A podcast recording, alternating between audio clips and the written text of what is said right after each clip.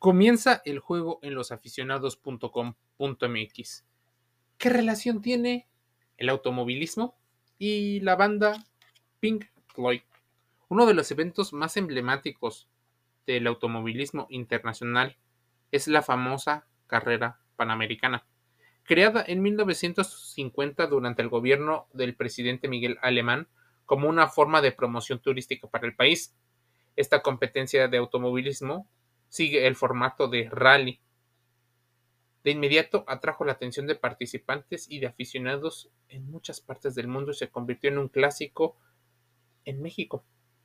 Este recorrido sigue trayectos de la carrera panamericana durante siete días a través de 3.000 kilómetros y en un principio arrancaba en Tuxtla Gutiérrez, capital de Chiapas, para terminar en alguna ciudad del norte de la República, como Nuevo Laredo o Zacatecas. Aunque a través del tiempo los puntos de inicio y llegada han cambiado, la historia de esta carrera legendaria se divide en dos etapas. La antigua y original, de 1950 a 1954, y de otro punto. En un principio, deberíamos de establecer 1988 a la fecha. La prolongada pausa entre ambas épocas se debió a accidentes mortales ocurridos durante la competencia. En un principio solo grandes armadoras estadounidenses participaran en esa carrera panamericana.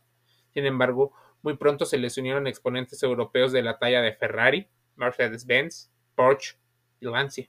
Actualmente los autos que compiten están divididos en cuatro grupos y en nueve categorías que incluyen modelos de turismo, sport, históricos y de exhibición.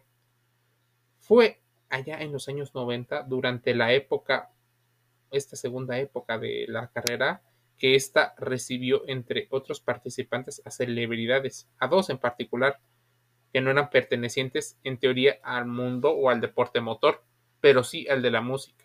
En 1990, dos miembros de la banda de rock progresivo Pink Floyd el vocalista y guitarrista David Gilmour y el baterista Nick Mason arribaron a tierras mexicanas para recorrer la legendaria ruta.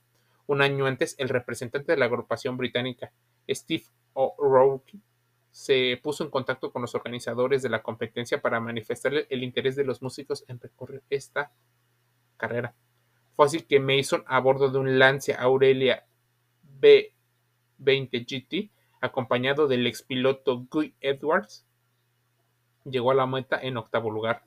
Por su parte, Gilmore no terminó la carrera porque su Jaguar MK2 sufrió un accidente donde su copiloto, el mismo O'Ronky, se fracturó una pierna, mientras que el cantante solo tuvo heridas leves.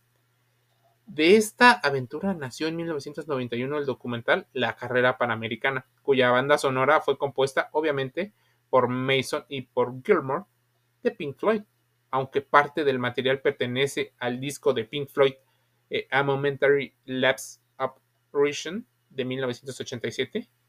Este filme resulta muy interesante porque muestra, además de comentarios de los músicos, una peculiar mezcla de paisajes, gente, folclore mexicano, los sitios con el ya distintivo rock de la banda.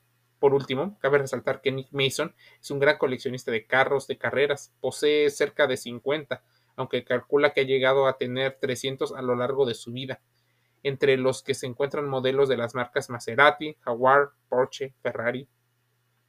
Incluso participó varias veces en la célebre competencia de las 24 horas de Le Mans, con la que la carrera panamericana se ha comparado. Si te das cuenta, existen un sinfín de, de emociones y de historias que contar. Estas historias aparecen en losaficionados.com.mx con la finalidad de que te des una idea de que el deporte que vemos, o sea, el espectáculo que vemos, tiene un previo, un durante y un después, que influye muchísimo en la vida de las personas. En la banda, Pink Floyd influyó. En los asistentes, que seguramente guardarán algo de lo coleccionable y de la memoria. para otros seguidores darte cuenta de que su afición es compartida por muchas otras personas. El turismo y la derrama económica que pueda llegar a tener e incluso en el tema político y gubernamental, los intereses reales y hasta los ocultos tienen mucho que ver. Este artículo fue escrito por nuestro colaborador Alejandro Caro. Si quieres leer más de su contenido deportivo, puedes meterte a losaficionados.com.mx, escucharnos en los mejores podcasts como Spotify, Google Podcasts, Amazon Music Audible y suscribirte, y también en las redes sociales. Así puedes poner losaficionados.com.mx, salud, deporte y entretenimiento dentro y fuera del foro. Te envío un saludo y nos escuchamos el día de mañana.